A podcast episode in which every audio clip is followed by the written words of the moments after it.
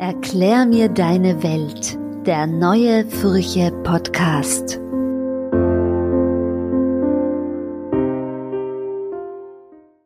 Mein Brief vom 6. Juli 2023.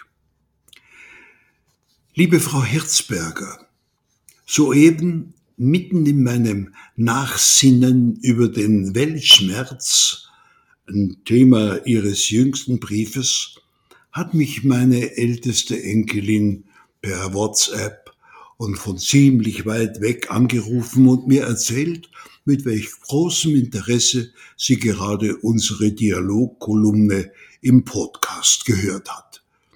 Sie meinte, es wäre richtig spannend gewesen. Sehr gerne gebe ich das Kompliment auch an Sie weiter. Einst war ja diese Enkelin mein kleines Kamel und ich war ihr großes Kamel.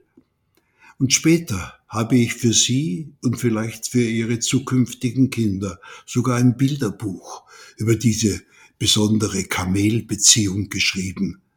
Jetzt ist die Enkelin eine kritische junge Frau und lebt in einem anderen Land.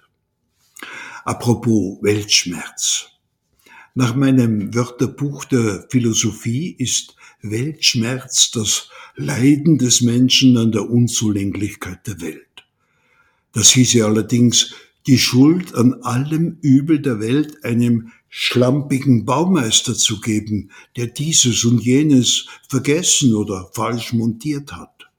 Nein, ich bin vielmehr der Meinung, und daran leide ich wirklich, dass wir Menschen durch Gleichgültigkeit und hemmungslosen Egoismus der Welt viel Schmerz zufügen.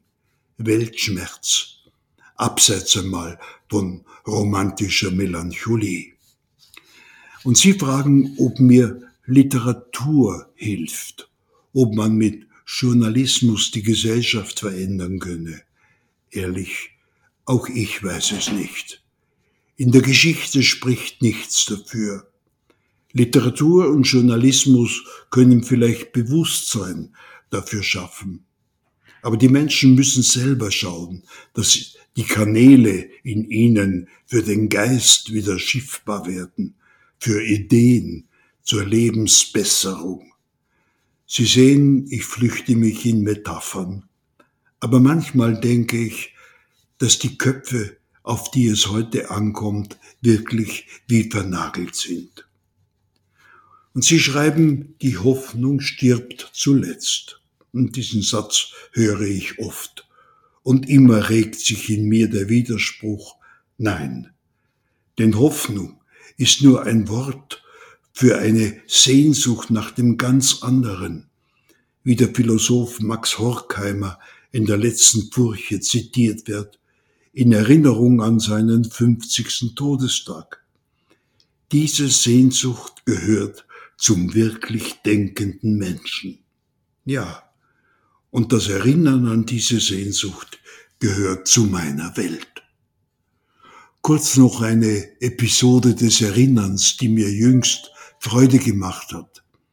In einer größeren Gesellschaft, geschätztes Durchschnittsalter 50 plus, hat der Gastgeber plötzlich vom G.J. Wischer zu schwärmen begonnen und das Auditorium jubelte.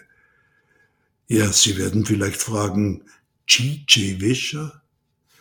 Das war vor 44 Jahren die von Christine Nöstlinger und mir erfundene Fantasiefigur für Kinder im Radioprogramm Ö3 zur allerbesten Sendezeit um fünf vor sieben Uhr früh. Österreich erwachte ein Jahr lang und es war das UNESCO-Jahr des Kindes mit den aufmüpfigen Sprüchen eines liebenswerten Monsters, mit dem sich Kinder in ihren guten und weniger guten Lebenslagen identifizieren konnten. Geschrieben von der großartigen Christine Nöstlinger. Also Literatur für Kinder am richtigen Platz, in der richtigen Sprache. Es könnte ja sein, dass sich damals ein bisschen etwas verändert hat. Herzliche Grüße, Ihr Hubert Geisbauer.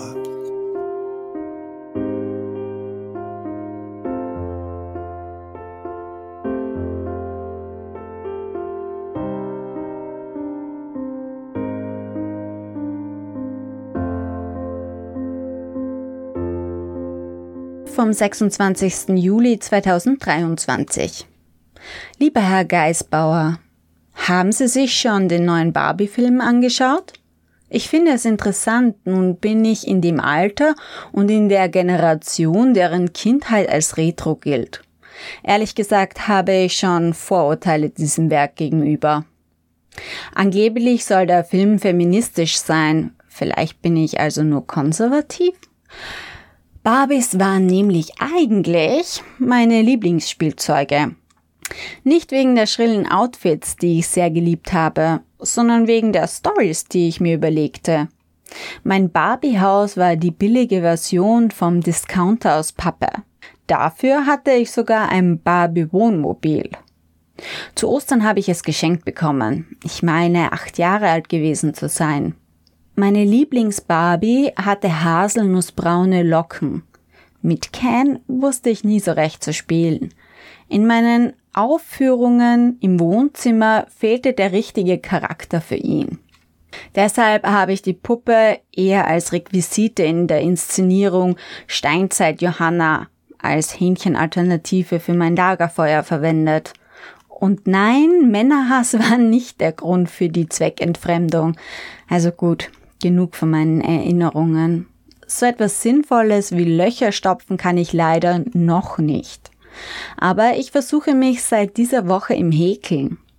Welche Funktion mein Erstlingswollwerk haben wird, weiß ich noch nicht. Aber die Bewegungsabläufe machen Spaß und sie lenken mich vom Handy ab.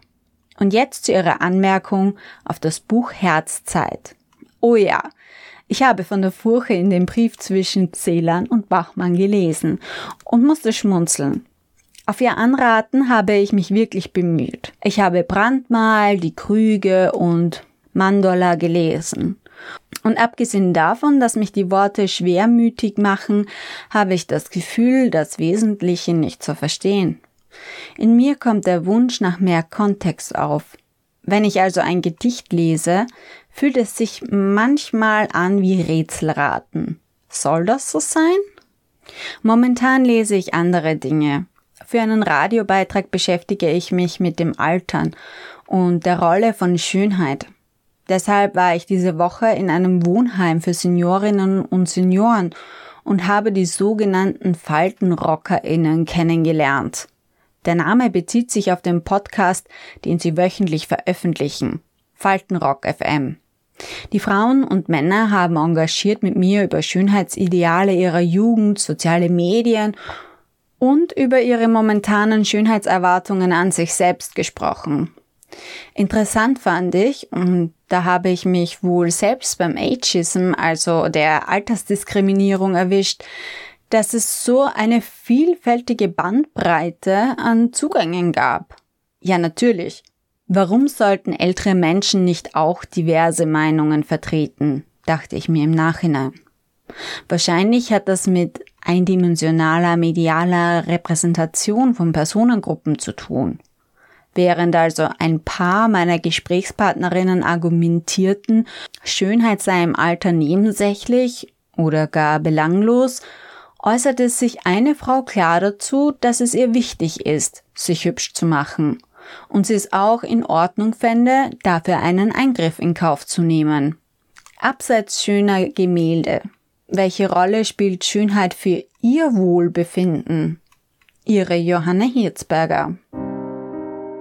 Erklär mir deine Welt. Der neue Furche Podcast.